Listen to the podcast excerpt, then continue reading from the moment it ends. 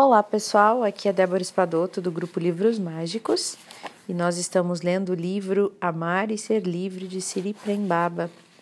Hoje nós vamos ler sobre Aprendendo a Sustentar o Êxtase.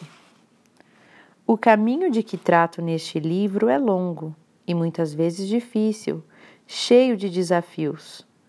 Por isso é importante sabermos onde nos encontramos nessa jornada para sabermos quais serão os próximos passos a serem tomados.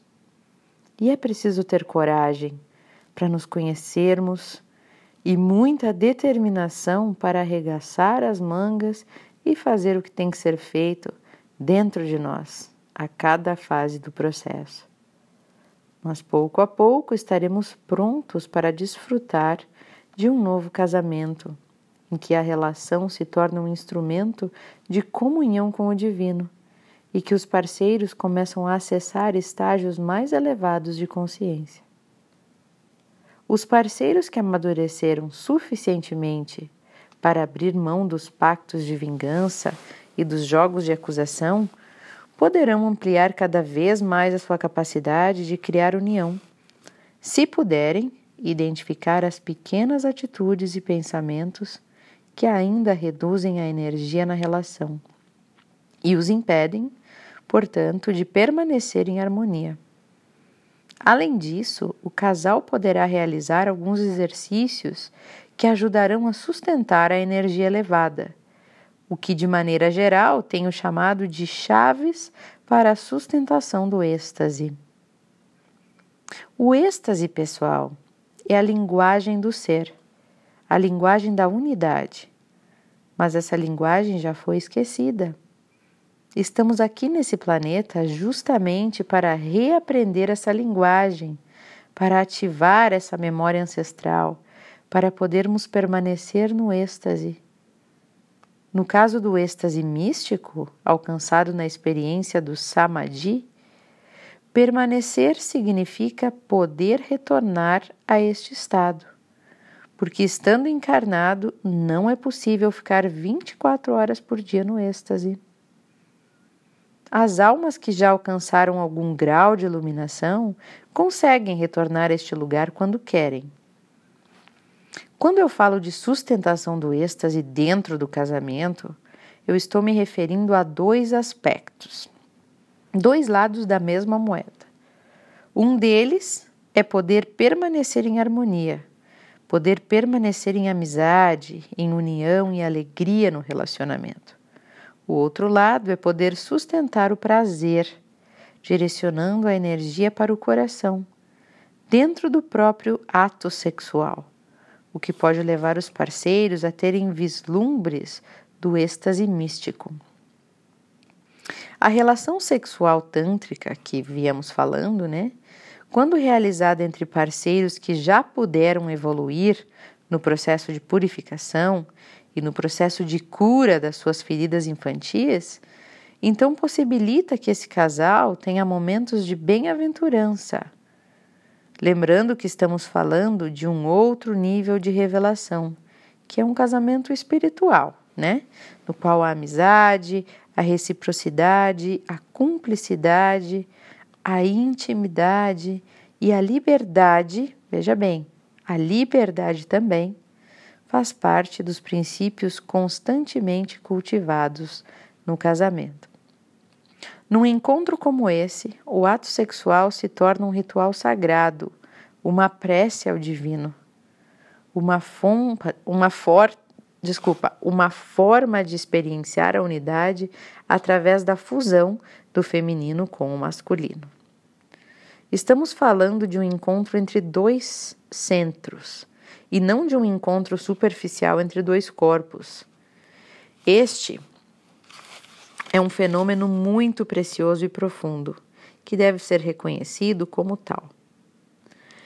Nossa cultura ao mesmo tempo, reprime e banaliza o sexo, uma postura esquizofrênica que resulta nas mais diversas versões, perversões, e transforma a sexualidade em um produto a ser consumido em larga escala. Porém, eu não estou me referindo a esse tipo de sexo, tá? Eu estou falando de um poderoso instrumento, instrumento, um veículo da graça divina, uma porta para os mundos superiores, capaz de transportar os amantes para estados elevadíssimos de consciência. Mas a sacralidade deste ato só pode ser reconhecida quando o amor já está desperto em algum grau. Para os casais que buscam ampliar o prazer e sustentar a vibração energética elevada durante o sexo também, algumas dicas ou algumas chaves podem ser de grande valia. A primeira delas é a constância na presença. O êxtase só pode se manifestar no agora. Por isso, o encontro sexual deve ocorrer sempre a partir da presença, a presença no agora. Isso significa que deve haver integridade ou totalidade naquela ação. Estar com mente, corpo e alma imersos no momento deste encontro.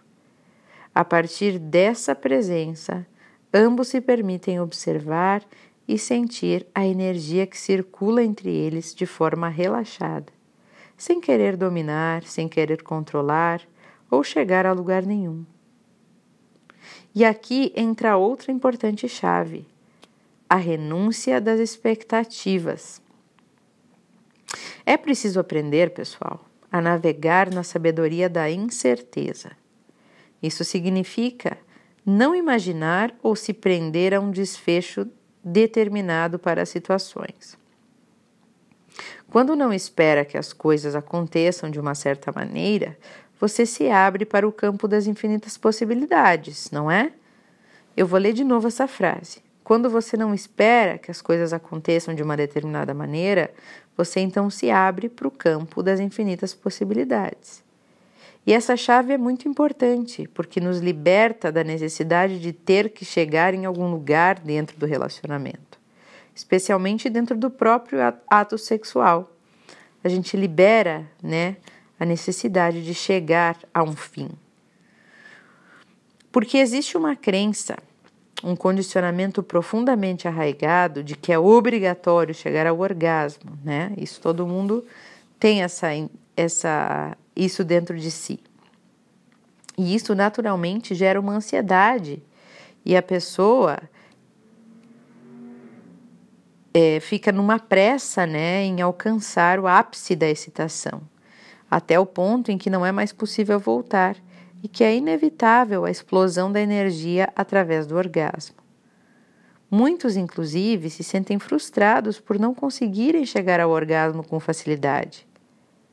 Sem nos aprofundarmos neste aspecto, eu sugiro ao casal que está buscando viver uma experiência tântrica que procure se libertar dessa meta estipulada que nada mais é do que uma meta estipulada pela mente coletiva, né? Essa necessidade de terminar o ato sexual com o orgasmo.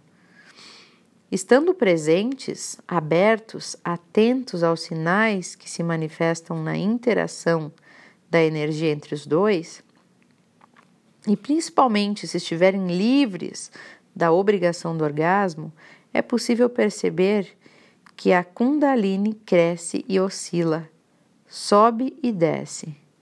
O fogo aumenta e diminui, até que um outro tipo de êxtase, um outro tipo de orgasmo possa se manifestar. Um orgasmo sutil, um orgasmo interno, sem ejaculação, no qual não há perda de energia. Não há ejaculação, mas ocorre o orgasmo, sim. A explosão de energia ocorre. O ego sai de cena a mente silencia. Aqui é a hora de parar e começar a se recolher. E nesse momento eu sugiro que os parceiros se sentem um ao lado do outro para meditar. No ritual tântrico, a meditação tem um papel muito importante. Eu diria que é uma chave mestra, pois ela integra e harmoniza a energia, criando uma sintonia luminosa entre os parceiros. Mas essa meditação é diferente daquela que você realiza no seu sadhana, prática espiritual diária. O sadhana é uma prática individual que cada um faz do seu jeito e no seu ritmo. A meditação, nesse caso, visa unir o sexo e o amor. Ela é feita nesse momento específico que o casal escolhe para explorar a sexualidade. Então, no final do ato sexual, enquanto ainda estão unidos e desnudos, procuram fechar os olhos e sincronizar a respiração.